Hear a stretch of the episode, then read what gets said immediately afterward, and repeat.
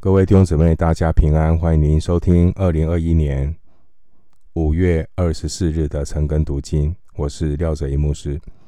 今天经文查考的内容是从出埃及记二十一章第一节查考到第二十七节。出埃及记二十一章第一节到二十七节。首先，我们来看出埃及记二十一章。第一节，你在百姓面前所要立的典章是这样。这一开始引言是谈到典章，上帝和选民立约，立约的条件呢，就是神的百姓要遵守神的诫命、律例、典章。诫命、律例、典章这些名词。常常很混淆，所以我们要来做一下解释。圣经提到律法，律法广义称为神的教导，它是神的训诲。律法是神的话，律法呢是上帝对选民选民的指示。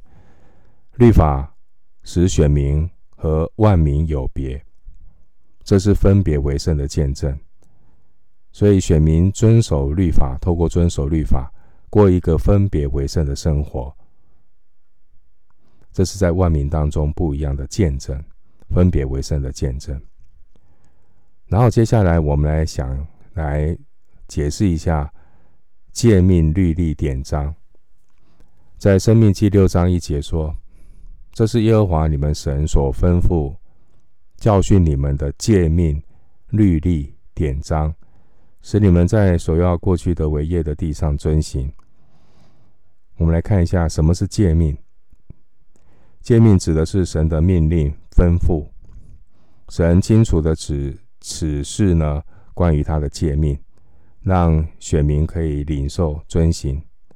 诫命不是难行的，也不是离我们甚远。申命记三十章十一到十二节。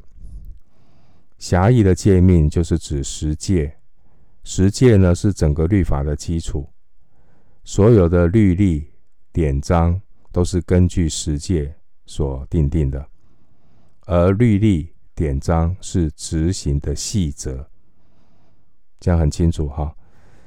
律例和典章是执行的细则，那诫命是大原则，是基础，那律例典章是执行的细则。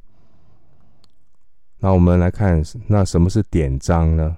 好，所以我们今天查考的出埃及记二十一章内容是谈到典章。典章呢，原文的意思有审判、判决和公平的意思。那这些典章呢，就是指当时候以色列人，神对以色列人日常生活的一些规范。神的百姓在典章的面前，人人平等。没有高低贵贱的分别。我们现在常说的话就是“法律之前，人人平等”。当时候制定的这些律例是非常进步的律法。然后呢，典章我们还看到律例。什么是律例？律例的原文意思是法规、法令或条例。那我们提前面提到律例的。根据是十诫，十诫是总纲，十诫是大原则。那律例是细则，律例的细则是关于宗教方面的祭祀、节期、献祭的这些规矩、敬拜的仪式。那接下来我们从出埃及记二十一章第二节到二十三章的内容呢，就是要处理选民日常规范的典章，典章就是各种的民事、刑事的案件，这些案件的审判根据就是典章。那以对待奴隶的相关规定，我们来对照主前十八世纪古巴比伦的汉谟拉比法典，我们就可以看出来，神的律法超越人间的法律。好，那我们待会会解释。那接下来是我们关于律法的反思。哈，律法是上帝性情的发表。好，这些相关的规定，比如说我们讲到典章，典章是处理人和人之间的问题。律例是人跟神之间的关系。典章的重点并不是要管束，并不是只是要惩罚、维持秩序。典章的重点就是指出人如何正确的活在神面前。典章是要引导人根据爱人如己的原则来处理人与人之间的关系。所以呢，典章不只是处理人之间的问题，典章也是要训练百姓做祭司的国度。成为圣洁的国民，所以我们要认识律法典章的精义，而不是只是凭字句，我们才能够真正了解这些典章，上帝的心意是什么。所以前面提到旧约律法是由诫命、律例、典章三个部分组成。诫命啊，我们前面提到，主要是指十诫。那律例呢，是处理人跟神之间的关系的一些细则，啊，包括崇拜礼仪啦、献祭等等。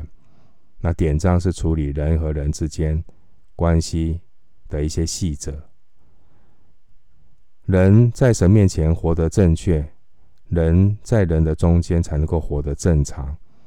所以，这个在颁布的次序上面呢，不是颁，不是先颁布律例，而是先颁布典章。哈，那这个很有意思。哈，前面提到典章是处理人跟人的关系，律例是处理人跟神的关系。上帝先颁布典章，让神的百姓认识到，人靠自己哈很难处理正确的处理人跟人的关系，所以。有时候剪不断理还乱，好，所以呢，我们也都知道哈，人与人的关系有时候好心没好报，公亲变世主啊。有时候在处理的过程，你会觉得真的是使不上力，甚至是无能为力。所以只有等人呢走不下去的时候，才会意识到自己无能为力，人才会产生依靠上帝的心。典章让我们看到上帝对罪人不义的约束。人有不义嘛？人对人会不义，所以他有一些约束，有一些的判决。所以人的不义就是人跟人之间的问题。所以律例让我们看到神对罪人另外的那一个规范。前面典章是人跟人的不义，然后呢，律例是人对神的不虔。所以我们在罗马书谈到不虔不义，好，不虔就是人跟神的关系出了问题，这是律例的一个范围；不义呢是人跟人之间的关系出了问题，这是典章的范围。那不虔会带来不义，人跟神的关系出了问题，就会带出人跟人的关系，会带出一些不义的行为。那接下来呢，我们就来看这些规范人与人关系的一些典章的细节。典章的细节。那接下来是要看到关于处理奴隶的一些相关的典章。我们来看出埃及记二十一章第二节：你若买希伯来人做奴仆，他必服侍你六年，第七年他可以自由。白白的出去。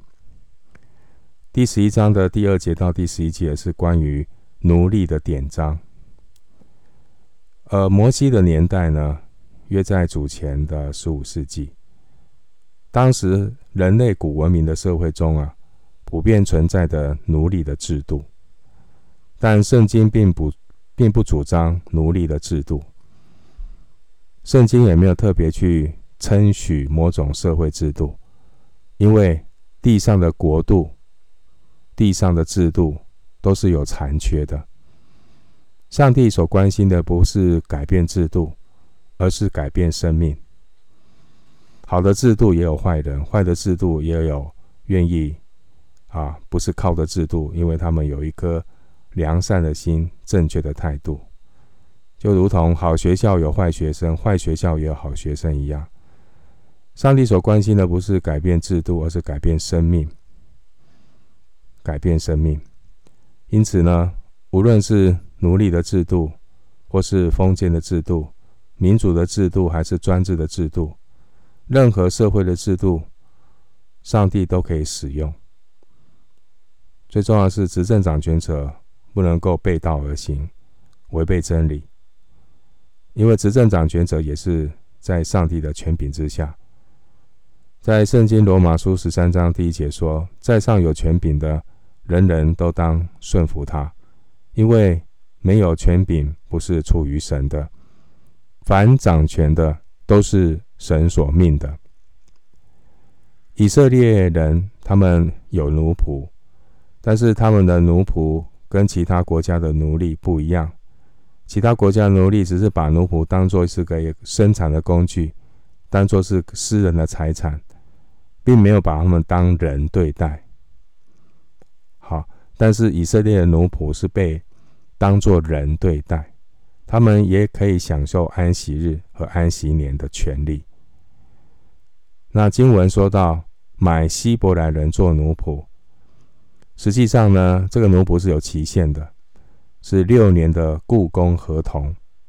到了第七年呢，这些希伯来人的奴仆呢就可以重获自由，重获自由，并且呢，这个主人还要给他退休金啊，意思就是说要给他当有的，让他接下来可以好好生活。那《生命记》十五章十四节有提到这一点。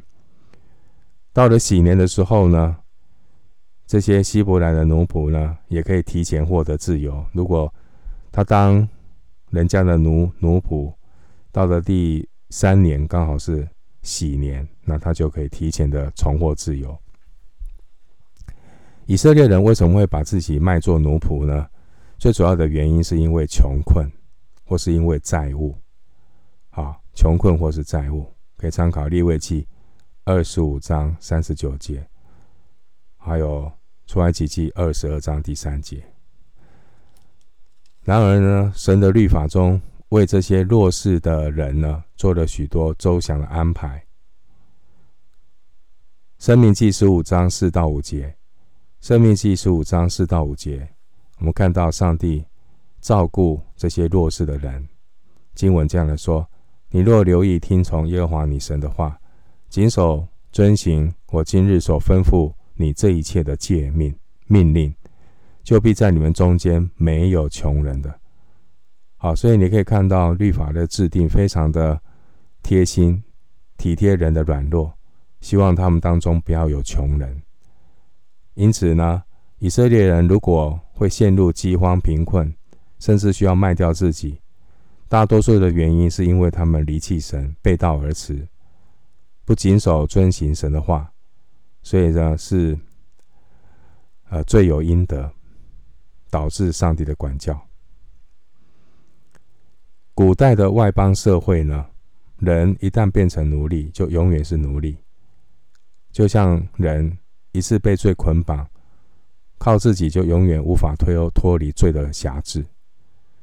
但上帝呢，不对我们有赦罪之恩，神也不甘心他所拣选的人一直落在辖制里、管教里，一直成为罪的奴仆。上帝要叫我们得自由。继续来看二十一章，出埃及记二十一章三到四节：他若孤身来，就可以孤身去；他若有妻，他的妻就可以。同他出去，他主人若给他妻子，妻子给他生了儿子或女儿，妻子和儿女要归主人，他要独自出去。这段经文告诉我们呢，以色列的奴仆跟主人不是只是一种买卖的关系交易，他们的关系是一种恩典的关系。如果只有买卖的关系，只是一种交易。奴仆的服侍只是尽人事，出于无奈。这种关系就是交易买卖，赢赢货两訖，谁也不欠谁。但是这地方我们看到有恩典的关系，因为第四节说他的主人还会给奴仆妻子，这是主人给仆仆人的恩惠，所以主仆之间就有了恩典的关系。如果这个奴仆呢，他想他要离开赐给他恩典的主人呢，所以他所得到的这些从主人那边的这些的恩惠呢，主人也可以把它停止下来，因为你要离开嘛。我给你恩惠，但是你恩惠是主人的权柄，我当然给你也可以收回，因为呢，恩典不是买卖，主人呢有权利给，主人也有权利收回。如果你要离离开主人，当然主人可以收回他给你的恩惠。希伯来的奴仆呢，六年期满，第七年可可以恢复自由身，所以当然他可以选择离开主人。那主人当然没有义务继续的给他恩惠，那他自己必须要为自己的生活负责任。但是现在有一个另外一个，你看到这种恩典关系的仆人，他愿意甘心乐意的服侍主人。请看第五节到第六节，二十一章五到六节。倘或奴仆明说：“我爱我的主人和我的妻子儿女，不愿意自由出去。”他的主人就要带他到审判官那里，又要带他到门前，靠近门框，用锥子穿他的耳朵，他就永远服侍主人。其实呢，人天然的本性呢，都是要恩典，但是不要赐恩典的主。我们从这一条关于奴仆的典章，让我们学习恩典的观念。恩典呢，是从赐恩典的主人而来。有了赐恩典的主，才有恩典。不要赐恩典的主，我们就不可能有恩典。如同上帝也没有勉强亚当、夏娃拣选生命树，神也不勉强人拣选赐恩典的主。上帝给人选择的权利，或者拣选、拣选、拣选赐恩典的主，或者离开呢神的恩典，离开神。经文中的这位奴仆呢，他经历了主人的恩典，他也认识了赐他恩惠的主，所以他觉得他知道这个主人对他很好，所以当他可以自由离开的时候。他选择放下他个人的自由，他继续的留在主人的旁边，而这个选择是根据爱，因为这个奴仆呢，爱他的主人，也爱他的妻子儿女，所以呢，第五节说他不愿意自由的出去，他甘心乐意的留在主人的家中，继续的维持与主人的关系，那个是一个恩典的关系，继续的在爱的当中享受恩典。这位奴仆呢，他过去是因为生活所逼啊，做奴仆。现在呢，他却是因着爱，因着主人爱他，他爱主人，甘心做主人的奴仆。过去呢，他暂时的成为奴仆，六年期满可以得自由，但现在呢，他主动的留下来，永远的服侍主人。所有被耶稣基督宝血所买赎的人，都是因为爱，因为主耶稣先爱我，我们爱，因为神先爱我们，我们因为爱，甘心乐意做神的奴仆，甘心乐意永远的侍奉神。二十一章六节提到穿耳洞的仪式，这个是象征顺服，我们甘心乐意的肉体接受对付，降服在主人的面前。钉入门框，象征放弃我们个人的自由权利，永远的留在主人的家中。我们继续来看出埃及记二十一章七到十一节。七到十一节，人若卖女儿为婢女，卑女不可像男仆那样出去。主人选定她归自己，若不喜欢她，就要许她赎身。主人既然用诡诈待她，就没有权柄卖给外邦人。主人若选定她给自己的儿子，就当待他如同女儿；若另娶一个，那女子的吃食、衣服并好合的事，人不可减少。若不向他行这三样，他就可以不用钱赎，白白的出去。这七到十一节呢，经文呢是举例说明，啊，关于呢有人呢把女儿卖给别人做奴仆。成为妻妾的例子。如果有人呢，把自己的女儿贩卖为奴啊，他不能够像男性奴仆一样，啊，可以恢复自由。如果呢，那个买他的人要娶她为妻，后来呢不喜欢她，就必须要让他的父亲把她赎回来，而主人也不能够把这个女子卖给外族人。主要是这个主人先背信，所以他必须，这个是一个保护这些女性奴仆的一个条例。好，如果有人买这个女仆给这个儿子，自己的儿子，所以有一个人呢，他自己的儿子啊，想需要太太，所以他买了这个女女仆给他做妻妾，那这个人就必须要对待这个女性的奴仆，像对待自己的女儿一样。如果呢，这个男人又娶了第二个妻子，他对待这一个买来的这个女性的奴仆，成为妻妾的，必须像以前一样，要供应他的食物、衣服和他生理的需要，不可以减少。如果他对这个妻子呢，不履行这三样义务，就可以让他自由的离去。也不可以向他索取任何的补偿。第七节说：“人若卖女儿为卑女，这个卑女原文就是妾的意思啊。卑女可以买来当做妻妾。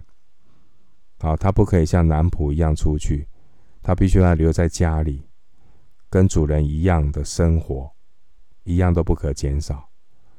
如果这个婢女不是拿来啊，不是啊来做妻妾的。”他就要跟男性的仆人一样，如果啊，意思就是说，不是因为一个要一个婚姻组成一个家庭成为夫妻，那他只是一个奴仆，女性的奴仆，那他第七年就要自由的让他自由的出去。啊，那今天我们谈到这里，就是谈到教会，基督的教会也是被耶稣重价买来的。啊，我们不是为。不是做奴仆，我们乃是要与主联合，成为基督的心腹。这个概念是一样的。所以这个女儿她是买赎买过来，是要成为夫妻。今天教会也是被重价买赎，那我们与基督联合，成为基督的心腹。我们是羔羊的妻子，我们享受在基督耶稣里一切的丰富。从二十一章二到十一节这些典章的记载。好，我们就可以看到，上帝的律法远远超过人间的法律。神的典章提到释放希伯来的奴仆，要释放希伯来奴仆到时候到了，表明神的心意不是永远叫我们做奴仆，而是恢复我们，能够恢复到上帝造的那个尊贵性上面，享受上帝给我们应许。站在神给我们的地位，上帝怎样呢？白白释放他的百姓。好，那就提醒这些选民，他们是出埃及，本来是在埃及做奴仆，他们被释放，所以他们也要将心比心的去善待那些家里的奴仆。继续，我们来看出埃及记二十一章，我们要看十二到二十七节。首先来看到关于死罪的典章，请看二十一章十二节到十三节。打人以致打死的，必要把他治死。人若不是埋伏着杀人，乃是神交他在手他手里，我就设下一个地方，他可以往那里逃跑。十二节说，打人一次打死的，必要把他治死。这是一条杀人者偿命的律法，但也有例外，哈，不是故意杀人。人若不是埋伏着杀人，乃是神交在他手中。神交在他手中，代表呢，这个杀人事故是出于意外，不是蓄意杀人。那经文说，我就设下一个地方，他可以往那里逃跑。民数记呢，三十五章，民数记三十五章十三到十四节，上帝有设下这个逃城，那提供给那些躲避报仇者的追杀。因为他不是故意杀人，好，不是故意杀人，所以上帝给这些意外杀人的人开了一条生路，让他给逃到一个避难的地方，直到他自己的案件接受公平的审理。民数记三十五章十二节，继续来看出埃及记二十一章十四到十七节，十四到十七节。人若任意用诡计杀了他的邻舍，就是逃到我的坛那里，也当捉去把他治死。打父母的，必要把他治死；拐带人口，或是把人卖了，或是留在他手下，必要把他治死。咒骂父母的，必要把他治死。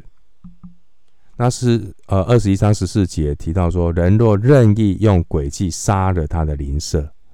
这是蓄意谋杀，蓄意谋杀。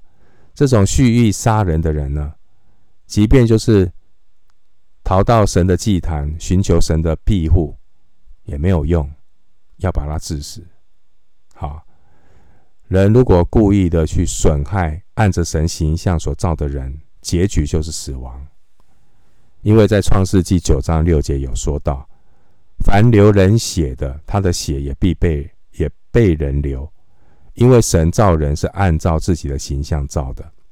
的创世纪九章六节清楚的提到，人如果故意伤害按着神形象所造的人，结局就是死亡。新约的哥林多前书三章十七节有说到：若有人毁坏神的殿，神必毁坏那人，因为神的殿是圣的，这殿就是你们。好，我们就是神的殿。所以，我们不可去毁坏别人，也不要自己毁坏自己。这段时间我们格外要这个好好的保保守自己，祷告啊，求神看顾。好，不要让自己因为很多活动的停下来，那自己就过了一个没有纪律的生活。好，等到有一天疫情过去的时候，才发觉这个体重胖了十公斤。啊，那这样不好。所以，我们还是要过纪律的生活，每天养成定时来到神面前亲近神、祷告灵修的好习惯。那在这段经文里面，回到这段经文里面，哈，十四到十七节提到，上帝非常的严肃的提出四种必须处死的罪哦，必须处死的情况，目的当然是吓阻犯罪了，尊重按着神形象所造的生命。这是必须要处死的罪呢。第一个就是故意杀人，二十一章的十二节还有十四节，故意杀人，这明显违背十诫当中不可杀人的这条诫命。出埃及记二十章十三节，故意呢去损害按着神形象所造的人。第二个必须处死的罪。第二个跟第三个处死的跟父母亲有关。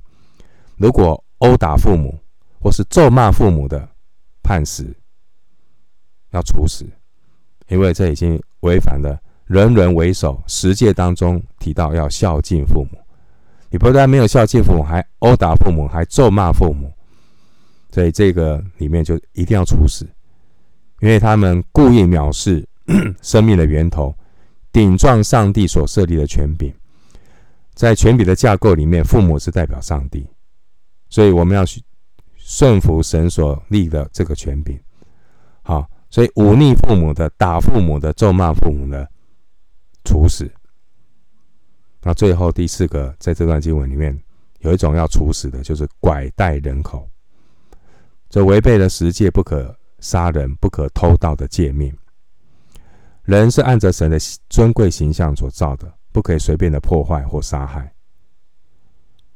好，继续我们来看出埃及记二十一章十八到二十一节，关于伤害人的典章。如果造成伤害，这边有相关的规定。我们来看十八到二十一节：人若彼此相争，这个用石头或是拳头打那个，尚且不至于死，不过躺卧在床。若能在，若能若再能起来扶杖而出，那打他的可算无罪，但要将他耽误的功夫用钱赔补，并要将他全然医好。人若用棍子打奴仆或婢女，立时死在他的手下，他必要受刑。若过一两天才死，就可以不受刑，因为是用钱买的。好，这段经文的内容就是告诉我们哈例子哈。好，他说有两个人打架，其中一方就把用石头或拳头把对方打伤了哈，但是没有把他打死，这样的情况可以不受到惩罚。但是如果被打的人呢，因为受伤卧床，休养一段时间之后可以起来，那慢慢的扶着拐杖出门。那个打他的人呢，必须要赔偿他这段时间无法工作的损失，并且要负责把他治好。那这段经文又说到呢，如果有人用棍子打奴隶，不管是打男性的奴隶或是女性的奴隶，如果你打过重，奴隶立刻死亡，你要受罚。如果这个奴隶是过一两天才死，主人就不必受罚，因为在当时观念，这个呃奴隶是有。经济上的价值，所以你损失一个奴仆，也是造成你自己个人的损失，所以这样的损失也是你的惩罚。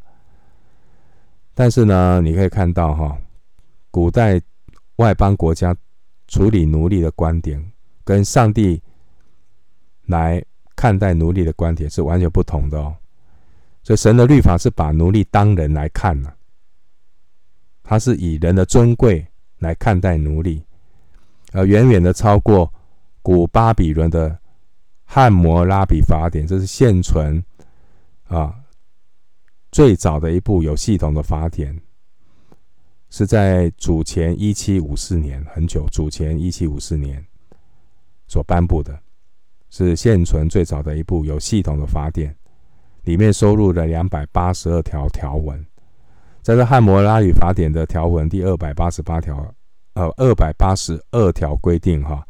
如果这个奴隶对主人说：“你不是我的主人”，只是说这一句话哦，这个主人就可以把他的耳朵割掉，好，这么残忍。但是在上帝的典章里面，你看到上帝的典章里面啊，任何人都不能够凭己意去去杀人、处死别人，包括奴仆跟婢女，因为奴仆和婢女也是人，他们也是按着神形象所造的，生命的权柄在神的手中。啊所以，这让我们看到上帝律法的卓越性，远远超过人间这些罪人所定的法律。好，我们继续来看出埃及记二十一章二十二节。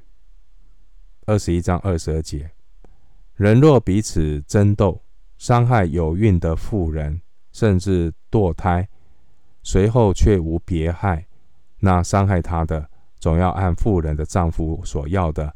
照审判官所断的受罚。那二十二节这节经文告诉我们呢，如果有人因为打架，然后撞伤了孕妇，导致孕妇流产、丧失胎儿，甚至导致早产了，那即便这个孕妇没有其他身体的伤害，这个让孕妇流产，啊，或是早产的那个人。必须要赔偿，因为腹中的胎儿就是人的生命，赔偿也是刚刚好而已哈。赔偿是道义上的，至于赔款的数目赔多少，要由这位受害流产的妇人的丈夫提出来，那透过审判官批准决定。继续来看二十一章二十三节到二十五节。二十一章二十三到二十五节：若有别害，就要以命偿命，以眼还眼，以牙还牙，以手还手，以脚还脚，以弱还弱，以伤还伤，以打还打。二十三到二十五节就是司法公正的原则啦，啊，目的就是使惩罚、惩罚跟罪行要相对称，这是公平的原则、公益的原则，不要太严，也不要太松，目的就是要达到吓阻犯罪的作用，并不是报复、冤冤相报，不是。但是你去对照。最古老发现的这个汉谟拉比法典，他在处理奴隶跟处理自由人受到的伤害的赔偿，奴隶得到的赔偿跟非奴隶得到的赔偿完成完全不成比例啊！就是奴隶不不被不被当作人来看。好，汉谟拉比法典里面提到，如果奴隶打了一个自由人啊。耳朵要被割去，但是如果非奴隶的人犯了罪，小小的赔偿。所以我们可以看到，哈，在上帝所定的这些人与人处理人与人问题的这些典章里面，他的一个精神就是建立在人都是按着神的形象所造的，《创世纪》五章一节，而每个人的生命，不管你的职业别是什么。每个人的生命都应该受到同样的保障，即便是有钱有势的人，也不能够用钱来代替受罚。好，所谓的法律之前人人平等。新约时代的犹太教把司法公正的原则当作是人际关系的原则，所以主耶稣他就做了一个一番的解释。啊，他的解释哈超越法律的观念，他说，在人际关系中最重要的原则就是爱人如己。马太福音二十二章三十九节，甚至呢，主耶稣还给我们一种待人处事的灵巧智慧，而这个原则是从爱做出发，那那个爱是从神来，这很重要。继续，我们看二二十一章的。二十六到二十七节，我们今天最后要读的两节经文。二十一章二十六到二十七节，人若打坏了他奴仆或是卑女的一只眼，就要因他的眼放他去，得以自由；若打掉了他奴仆或是卑女的一个牙，就要因他的牙放他去，得以自由。经文告诉我们，如果有人啊殴打。男性的奴仆，或是殴打女性的奴仆的眼睛，导致呢一只眼睛打坏了，他就必须要释放他殴打的那个奴仆，作为损失眼睛的赔偿。同样的，如果主人殴打奴隶的牙，奴殴打奴隶，好，然后打掉了他的牙齿，那他也必须要让那个奴仆。得到自由作为赔偿，在上帝的眼中啊，奴仆也是照着神的形象所造的，所以主人不能把它当作非人来对待。主人如果没有做到这一点，他就失去了做主人的资格。主人造成奴仆的伤害跟损失呢，必须要放他出去得以自由。这就是主人。对于奴仆损害的补偿，所以我们刚刚所读到的这些经文，让我们看到上帝呢，对于孕妇、对于奴仆的照顾，因为他们都是弱者，在人的眼中，妇女、怀孕的妇女是软弱的，这些的奴仆没有地位，但是你可以看到上帝的典章二十一章。先处理的就是关心弱势的人。感谢主，人算什么？你竟顾念他；世人算什么？你竟眷顾他。神的心意，一方面是要用公义来追讨、保护弱势的人、受害的人；一方面是积极的要引导神的百姓学习爱人如己。在这段疫情升温的时刻，愿神保守我们，让我们能够出入平安，也能够多多的为这些确诊的病例、个人家属来祷告，求神怜悯台湾，带领我们早早的走过这个疫情的风暴。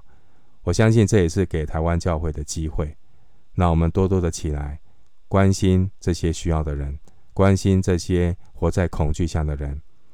那若是可可能善用你的 lie 网络，你可以播送这些祷告的语音。牧师也有制作祷告良辰，那牧师鼓励你，你可以把这些祷告良辰的语音播送出去，啊，去祝福、鼓励、安慰这些在难处当中的我们的同胞百姓。